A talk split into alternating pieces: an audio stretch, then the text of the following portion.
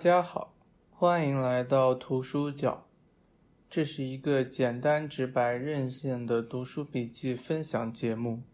节目内除了和书本身的互动以外，不涉及其他的互动。节目外，欢迎大家发邮件或者留言，指出你觉得节目内不好的地方和你对节目本身的意见建议。第三期，我们的书是奥地利美术史家德沃夏克的《作为精神史的美术史》。这本小书收集了德沃夏克的六篇论文，书名也点明了德沃夏克的方法论取向，即要理解任何一个时期的艺术。关键是要了解这个时期的精神史。这本书是一位礼拜有灵推荐的。节目中涉及的绘画，我会整理在笔记文稿中，方便大家查看。节目中使用的书籍是北京大学出版社二零一零年版陈平译本。接下来我们开始正题。第一章：地下墓窟绘画。基督教美术的开端。德沃夏克的问题：基督教艺术是古典艺术发展的最后一章吗？这是一种连续不断的发展吗？德沃夏克认为这里有一个断层。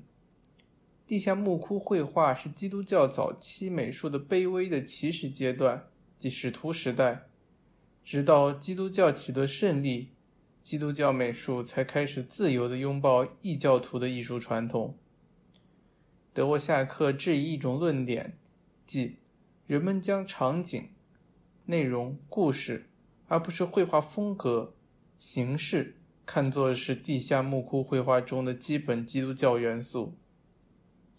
必须证明，墓窟绘画不仅是在图像质方面。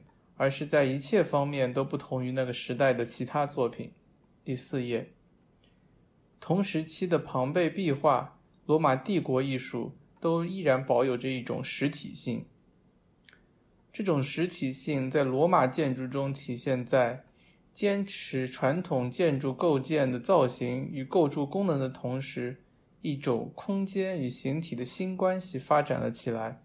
在希腊和希腊化时代，这无关紧要。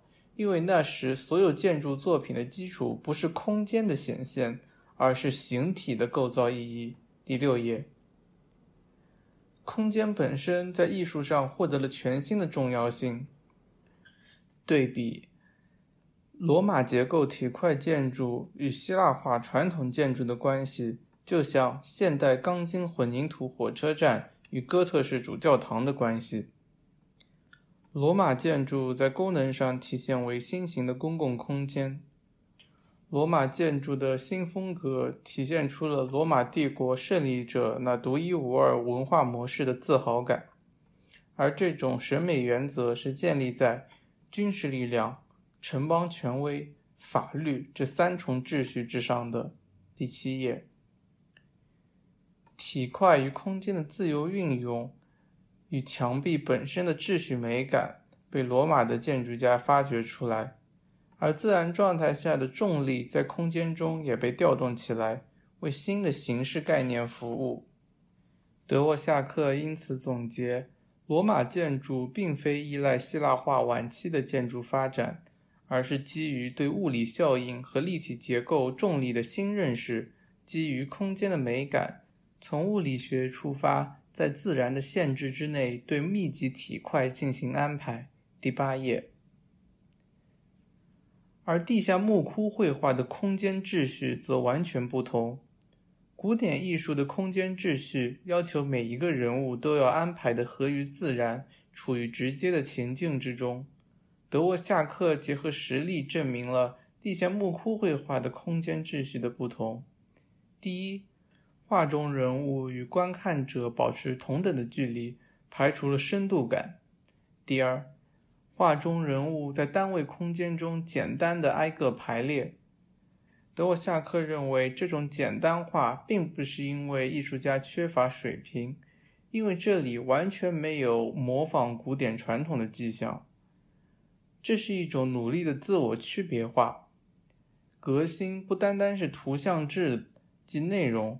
也不仅仅是回到原始的早期东方形式，而是整个形式问题的艺术重新定向。与此同时的另一种影响是，作为古典艺术最后繁荣阶段印象主义的新柏拉图主义哲学，世界作为精神的产物，城市之美作为精神之光的感官显现。但是这里依然有一个分歧。古典晚期艺术追求更彻底的自然主义，即强调光线与大气感，而地下墓窟艺术则描绘抽象的空间。这一新的价值观导致了新的空间秩序。古典晚期艺术中封闭的、有限的空间场景消失了，但空间本身并没有消失，纯自然效果被减缩到最低限度。图像集聚于一个视觉面上，而这个面又与背景融为一体，使人感觉这些人物是从无限深远的空间中捕捉到的。一切触觉的、立体或三维的东西都被排除了，人物像幽灵一样从围绕他们的无限空间中显现出来。第十二页。内容方面，德沃夏克指出地下墓窟绘画的两个特征。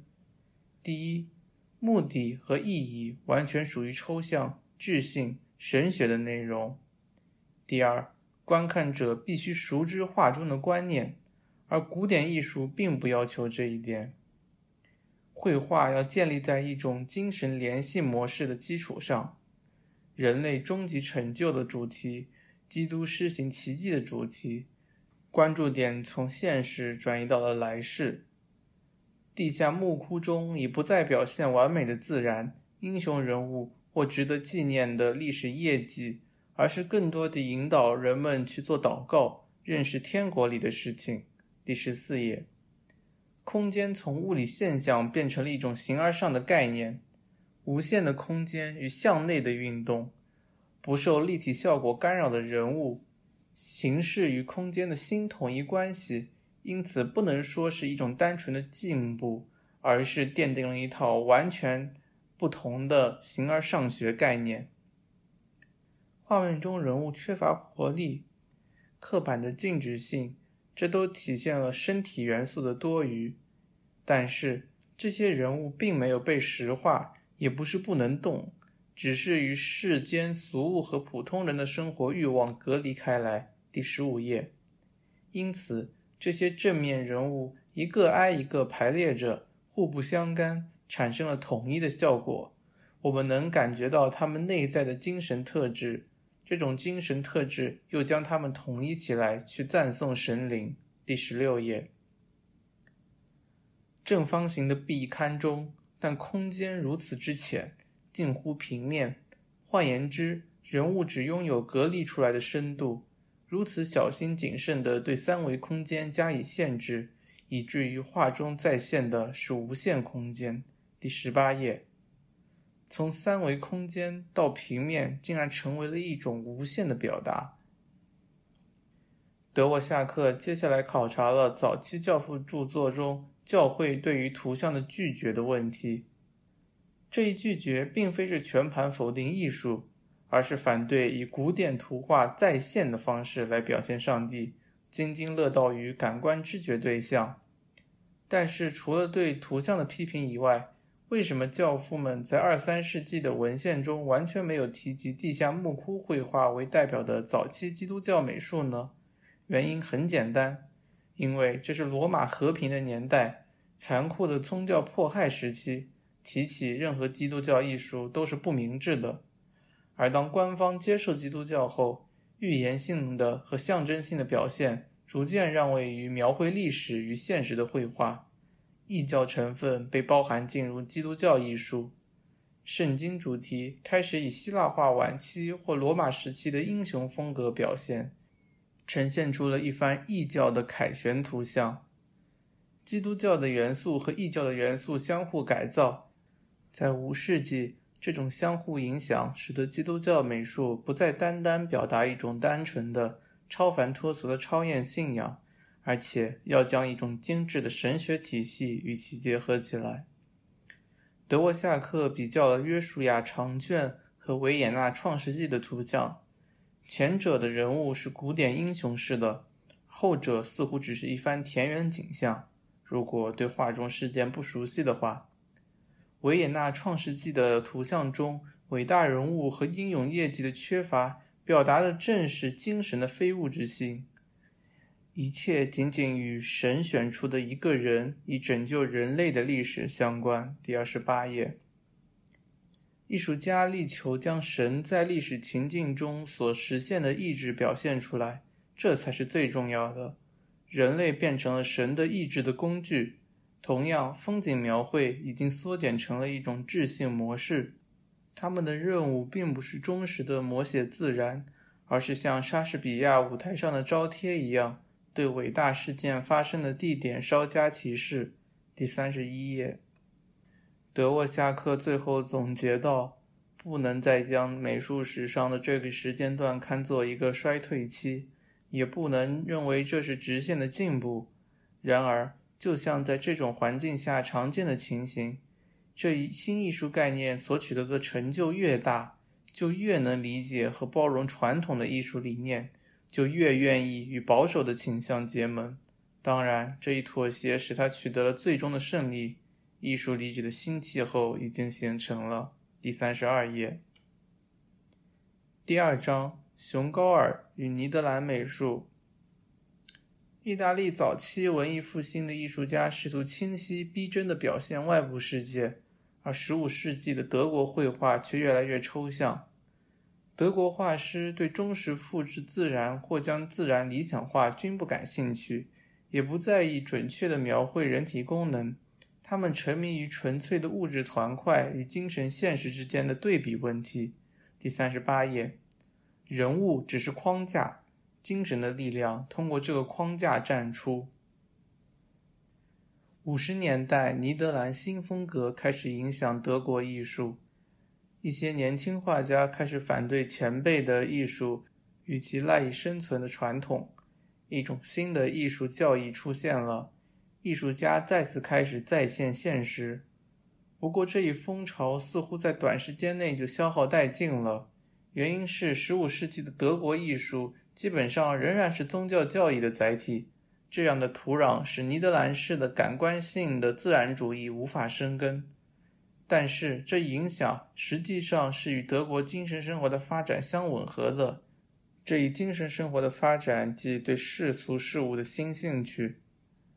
德沃夏克提醒我们，如果要理解这种精神生活的变迁，就要从精神史的角度来审视相关问题。在15世纪的意大利，一场反对中世纪基督教的超验旨趣的精神革命被丰富的古典遗产所强化，发展出了一种没有宗教性的美学和一种科学的探索精神。在德国，这一场革命则以另外一种面貌上演。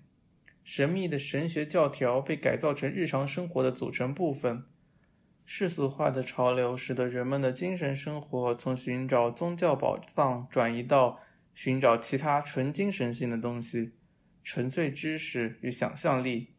因此，尼德兰的自然主义嫁接到德国之后，不再是为了写实而写实，而是变成了为了达到智性目的的一种手段。熊高尔就是在此基础上进行创造的。德沃夏克指出，熊高尔的作品呈现出两个基本特点：一，作品中史诗般的叙事效果，这是15世纪德国艺术的特色，源自于对教诲、娱乐以及赋予想象力的图画的需求；二，新颖独创的表现手法。尼德兰艺术中的场景往往描绘露天风景。对于风景的细节的描绘是自然主义画家博得观众欣赏的东西，但是熊高尔则将场景设置在室内。这里的例子是圣诞之夜。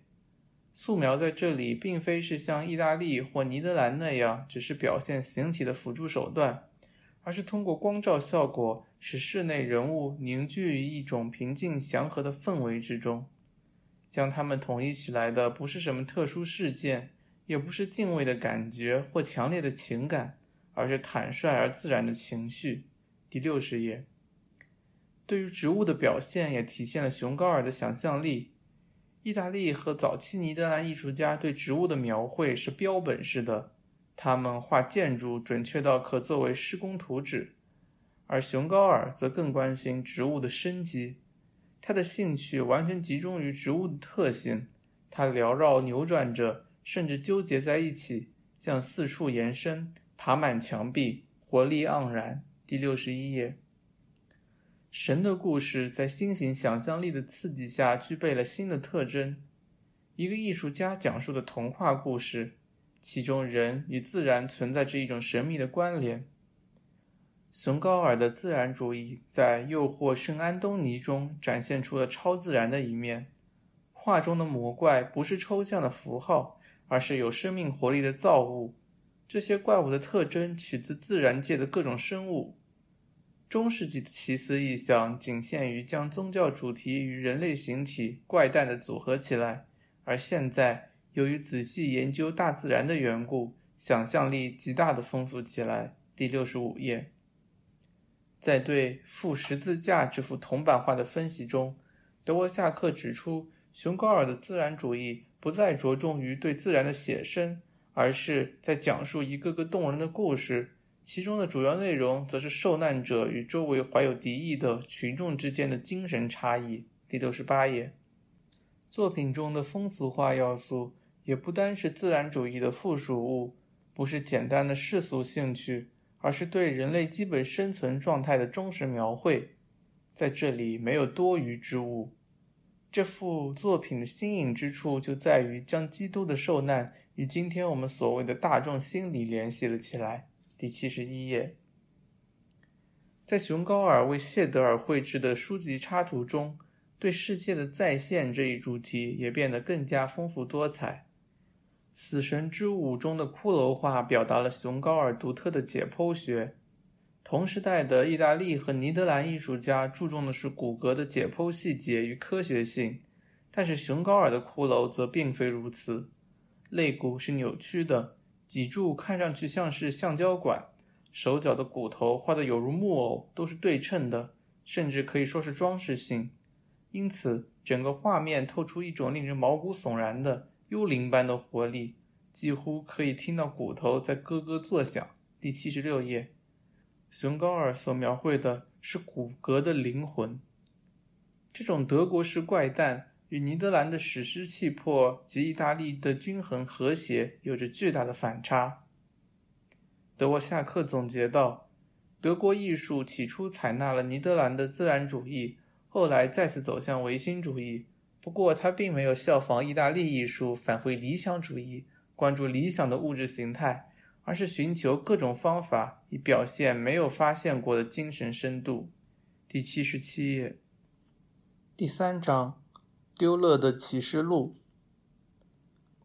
启示录不同于新约其他部分，其充满了激烈的情感张力，是一部无与伦比的、富有想象力的文学作品。启示录写作于基督徒和犹太人遭到迫害的时期，罗马与基督教的残酷斗争形成了一种怀疑与反抗的氛围，而这就是启示录的基调。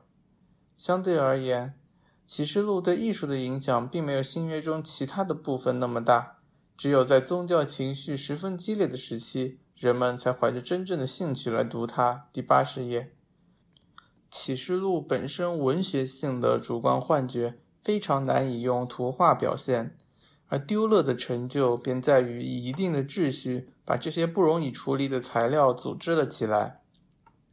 人类意识的这两个领域。一是基于我们的感官体验，二是源于我们寻求生活之意义的精神奋斗，结合起来形成了奇特的统一体。第八十二页，艺术家的双重身份是诗人与见证者。丢勒设法将现实和非现实统一起来，对这两者做出评价，并有能力准确的、恰到好处的强调每种图画元素。第八十二页。圣经中启示录的基本概念便是：罗马这座罪恶与堕落的城市，给自身乃至人类带来了恐惧与毁灭。人民憎恨压迫者，为真神的最终胜利而欢呼。丢勒的启示录便是宗教改革的德国针对罗马教廷的战斗楔文。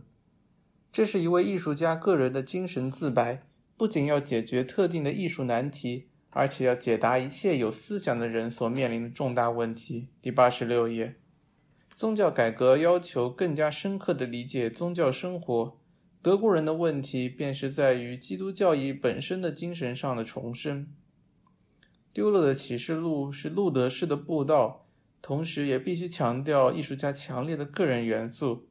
这一个人元素预示了几十年之后的米开朗基罗，因为正是米开朗基罗与非个人化的文艺复兴理想一刀两断，为欧洲艺术建立了新的标准。第八十六页。启示录终结了一个世界，预示了另一个世界的诞生。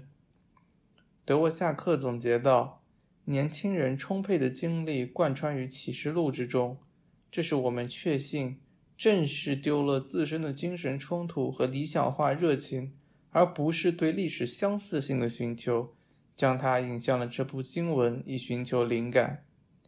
一种新的艺术家出现了。”与同时代的意大利与尼德兰艺术家不同，它体现了一种新的教育理想，一种新的普遍性。不过，它不像莱昂纳多·达芬奇那样将普遍性建立在科学经验主义上，而是像三百年之后的歌德那样不知疲倦地投入到一切可能占据人类心灵或激活人类想象力的活动中去。第八十八页，第四章。论尼德兰罗马主义的历史前提，德沃夏克质疑传统的、单一的、来自意大利文献的说法，即尼德兰罗马主义是以知识对艺术的理解战胜中世纪的无知。然而不幸的是，我们能看出文艺复兴的伟大之处，却看不出中世纪的伟大之处。第八十九页。要走向一种新颖的、普遍有效的观念，不仅是要通过天启，而且要利用由中世纪晚期北方艺术家和文艺复兴时期南方艺术家所发展起来的那些方法和技术。这大体涉及三种新技巧，即主观处理手段、批评及客观视觉。这三种倾向多少具有普遍意义，但由于强调的侧重点不同。结果也各异。主观处理手段引起了一种新的宗教情感，批评引起了基督教的改革，倡导公司责任心的新理想，而客观视觉则引发了以异教知识和正统文化为基础的新观念。第九十一页，这三种精神智性的重新定向发端于意大利和德国。而尼德兰对此的接受则是复合的。16世纪的布鲁塞尔成为工业中心安特卫普成为国际经济中心，但是在思想上，尼德兰人的态度则是较为冷漠的。参考伊拉斯谟。这说明了荷兰人在17世纪何以能在他们独特的环境中创造出全新的艺术。第91页。16世纪初。意大利和尼德兰艺术家的自然主义是大相径庭的。北方人要在传统的神的概念框架内对自然做深入研究，进而尽量使视觉效果丰富多彩；而意大利艺术家则试图拓展与加深他们对于法则的理解，并根据法则客观地表现空间与事物的形体与其自然作用一致。当北方的自然主义分出枝杈。变化出更多的形式时，意大利艺术则寻求概括的方法。第九十二页，尼德兰绘画接受罗马主义有三个阶段。第一阶段，尼德兰绘画接受意大利艺术的外部装备，即透视学、解剖学和素描造型技等等。这些装备成为了获取超越个体自然主义限制的美与意义的途径。北欧人文主义。与中世纪晚期的神学文化体系相对立，提出了自己的知识价值观。第二阶段，尼德兰艺术家不仅仅使用意大利技术，艺术作品的构图本身也开始反映出意大利古典主义艺术的目标。德沃夏克强调了米开朗基罗的重要影响，在米开朗基罗的创作中，不仅可以看到他寻求一种新理想主义的答案，也可以找到理想主义最崇高的表现形式。正像古代艺术一样，他的艺术能将人变成神，所创造的人物和图像使生活的物质与精神力量神圣化了，同时也以一种永恒的意象呈现出来。被看作是人类历史的塑造者和超自然力量的反应。第九十四页。不过，德沃夏克指出，北方艺术家心驰神往的是早期和中期的米开朗基罗作品中的英雄人物，这一形象被晚期的米开朗基罗抛弃了。这是一种艺术泛神论，神与自然、天堂与人间、实物与真相之间的界限通通被取消，一种艺术形式创造出来。其含义并非存在于现实之外，而完全属于这个可见的世界。第九十四页，艺术家因而成为了无所不能的创造者。第三阶段，宗教改革对尼德兰艺术的影响。德沃夏克指出，除了加尔文的圣像破坏运动，圣经的风俗化也是不能忽视的。这种画法与将圣人隔离出来的偶像崇拜习俗形成了最为强烈的对比。第九十六页，德沃夏克引用里格尔的观点：尼德兰艺术偏爱外部统一性，即取决于观画者的统一性，而否定古典的内在统一性。这一反古典要素，一方面构成了从纯粹民族国家来看待宗教艺术的立场基础，另一方面也导致与罗马天主教的普遍决裂。第九十六页。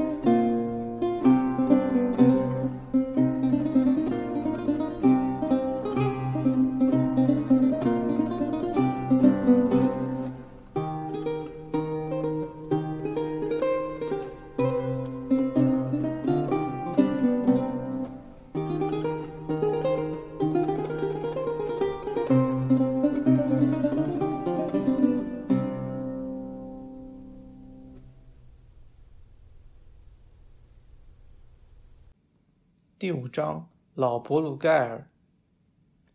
德沃夏克认为，要真正理解老博鲁盖尔这位所谓的农民画家，就必须考察他那个时代的精神与智性骚动。文艺复兴晚期艺术发展出了三种新型关系：一、艺术成为了传达新的智性与科学兴趣的喉舌，艺术家不再对宗教和世俗加以区分；二、一种新型的主体关系，即艺术与艺术家的关系。艺术家的主体性逐渐取代了普遍的理想观念和创作规则。三、艺术与自然的新关系。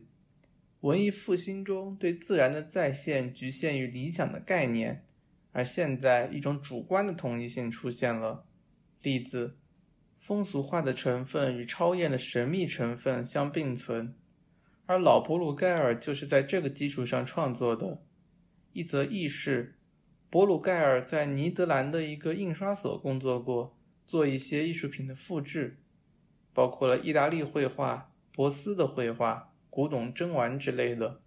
而博鲁盖尔的任务是为铜版画绘制风景素描稿，因此他经常去意大利出差采景。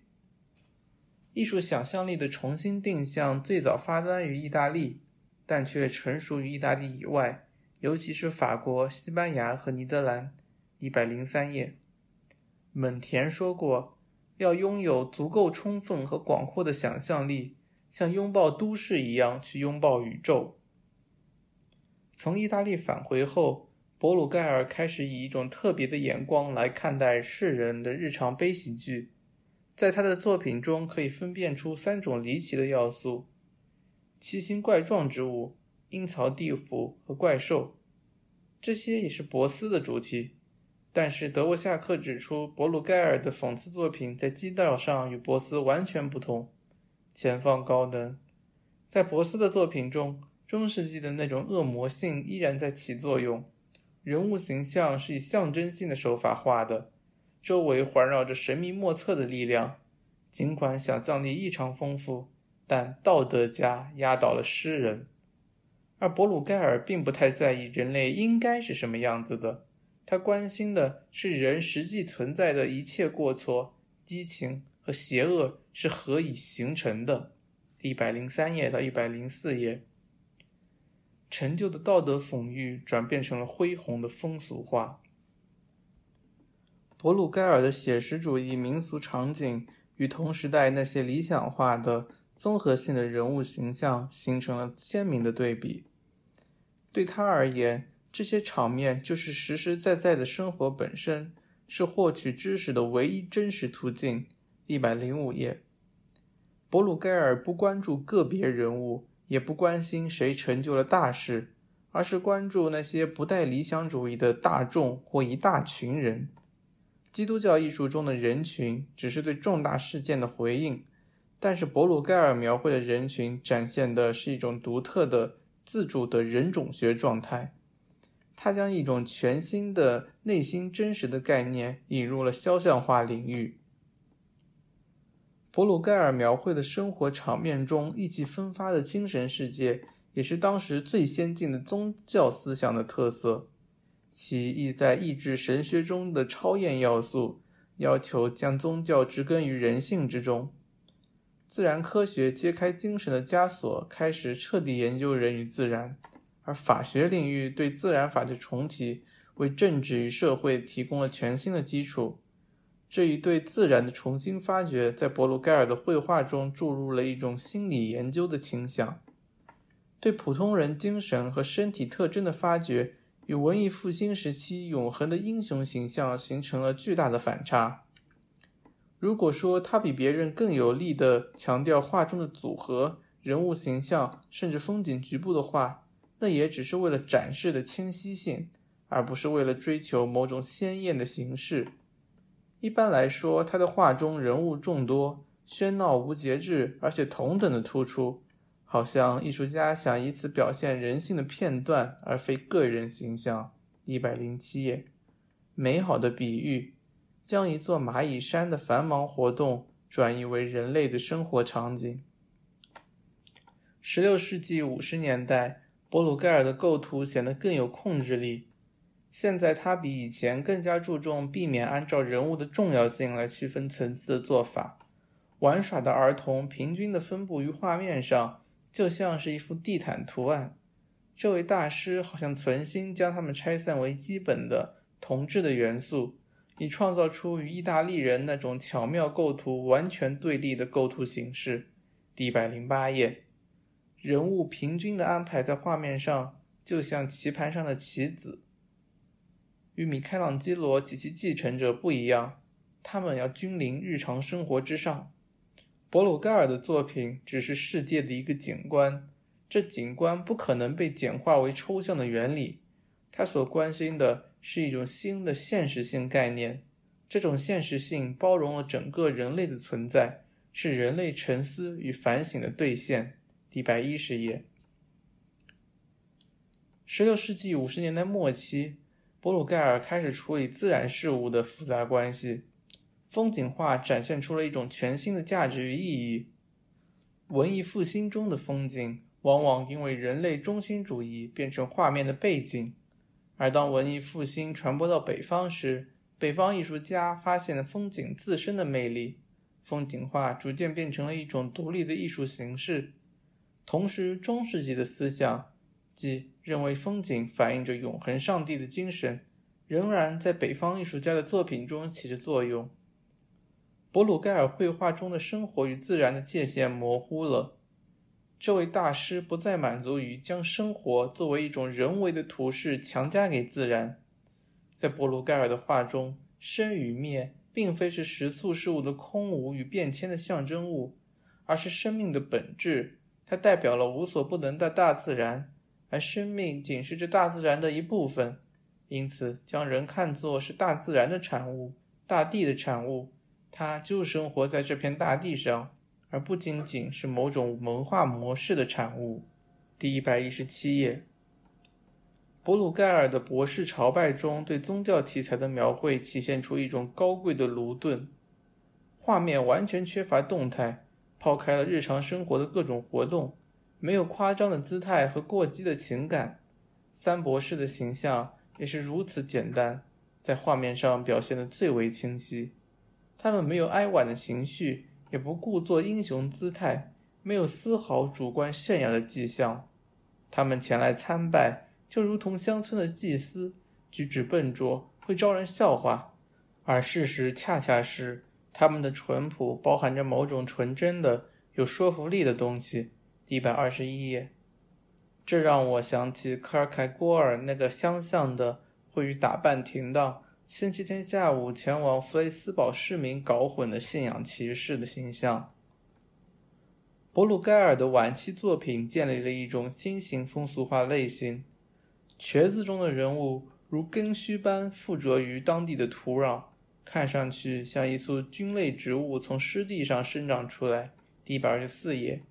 前方高能，画中的金字塔式构图也是新颖的。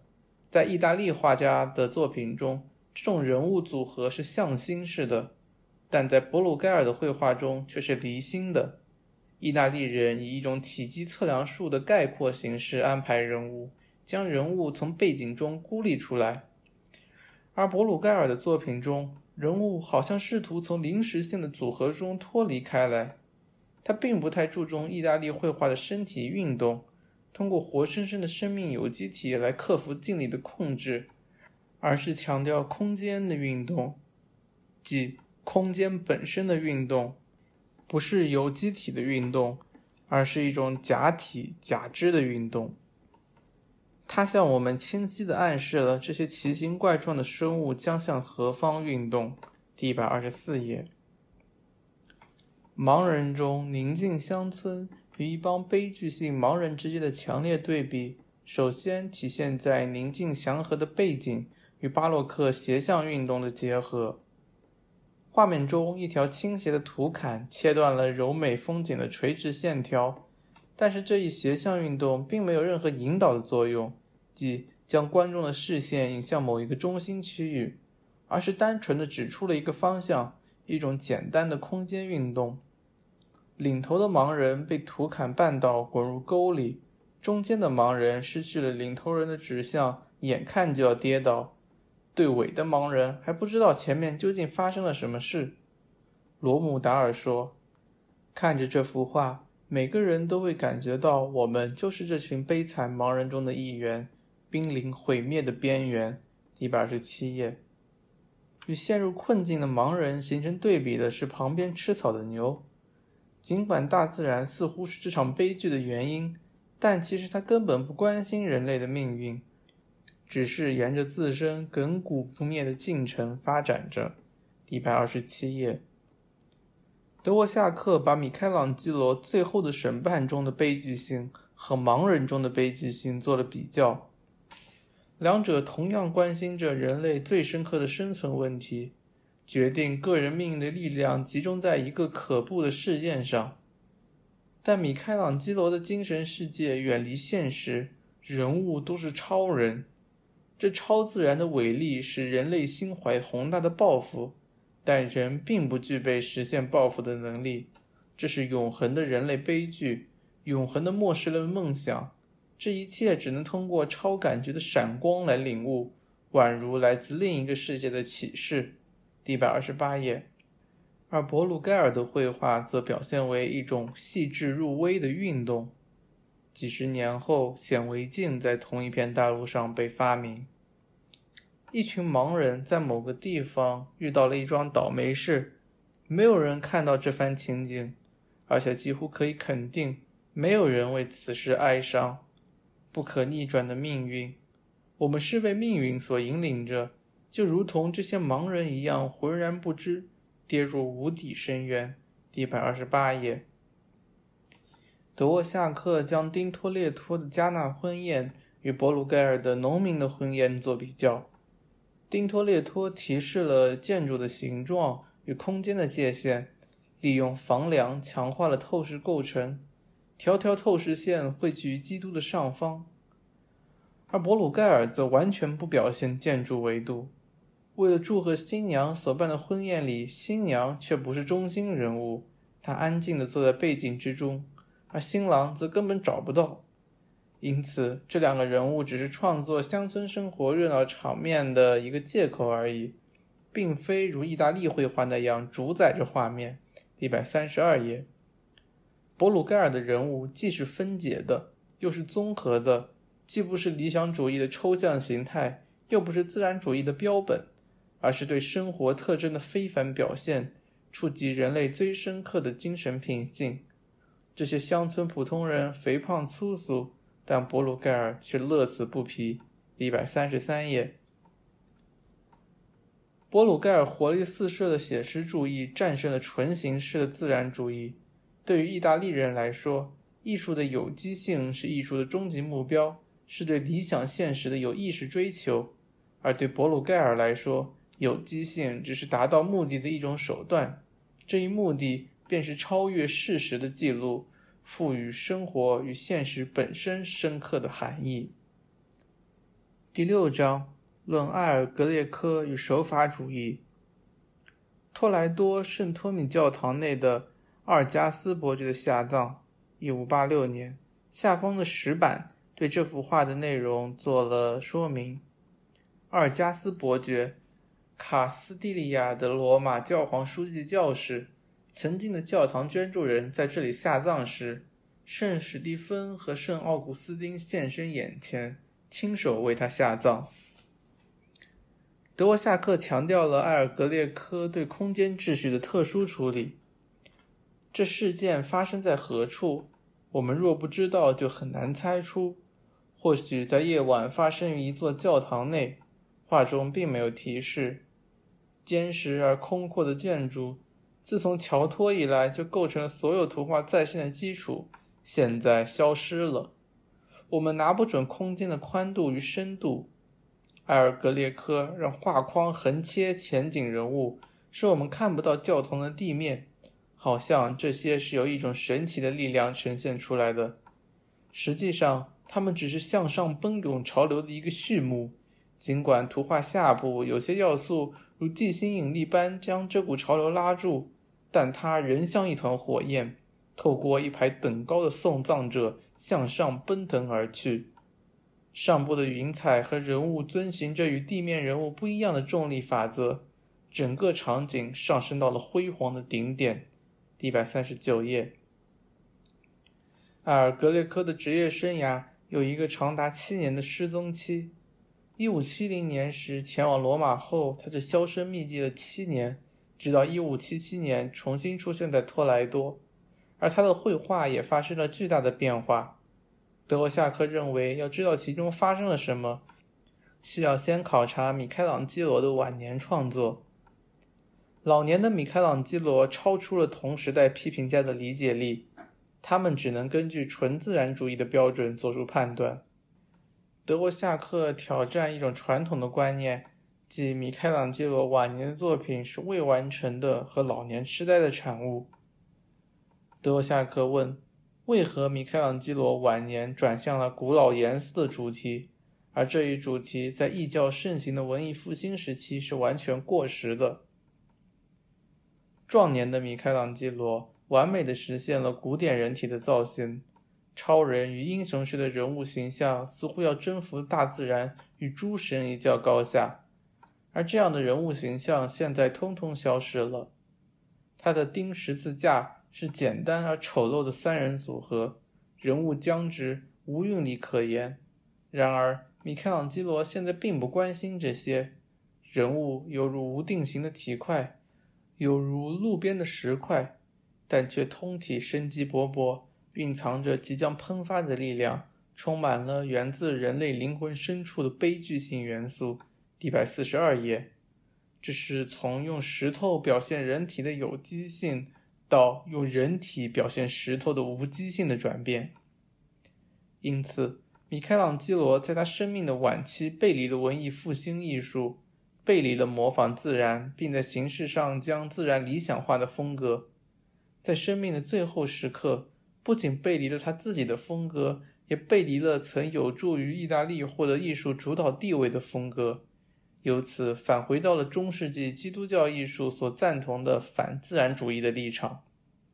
这位世界上最著名的艺术家孤独的隐退。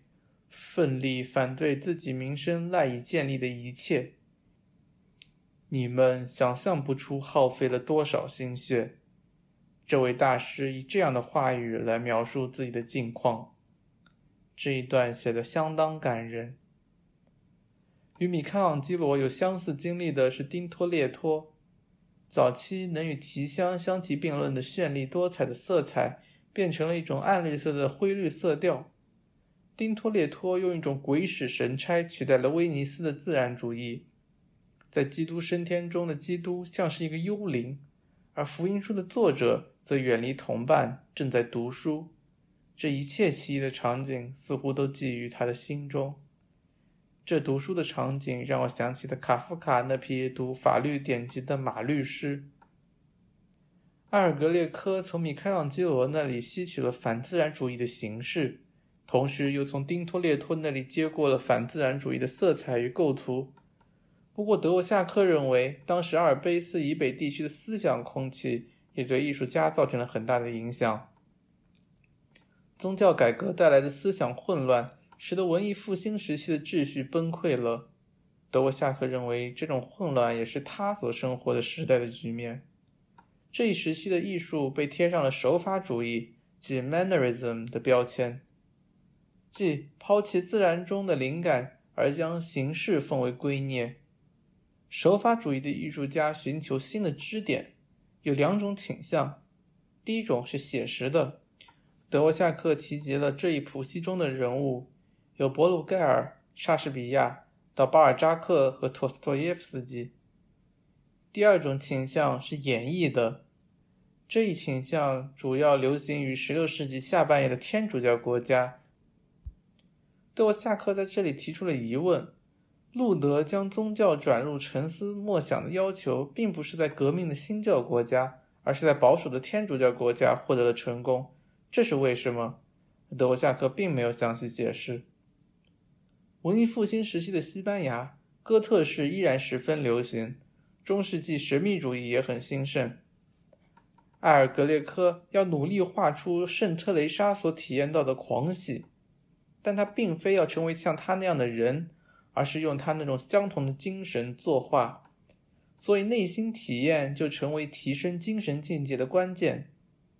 尽管有了新的目标，但意大利和法国艺术仍然在以客观的手法来表现这个世界，而西班牙艺术家立即便接受了这一事实：文艺复兴关于真实与美的观念必须牺牲掉。为情感自由表现让路。一百五十一页，阿尔格列科的肖像人物彼此都很相像，如亲兄弟一般，是现实生活的面具与投影。德沃夏克最后提到了塞万提斯的《堂吉诃德》骑士，埃尔格列科有着堂吉诃德一般的理想主义骑士精神。要以一种纯精神取向取代文艺复兴的物质主义。不过，十七世纪往后，反宗教改革的教皇向物质主义崇拜的妥协，让这位画家看上去成了一个疯子，而堂吉诃德也完全变成了一个喜剧角色。德沃夏克喃喃道：“眼与脑支配了一切，几乎完全忽略了心灵。”今天，这种物质主义文化正走向终结，我想是它的内部崩溃了，而不是外表死亡了。一百五十五页。不知道德沃夏克看到当今的艺术会有何感想呢？最后总结一下，在被如今大量辞藻华丽的艺术批评压得喘不过气的时候。这些上世纪初的文章中质朴干净的语言读起来非常清爽。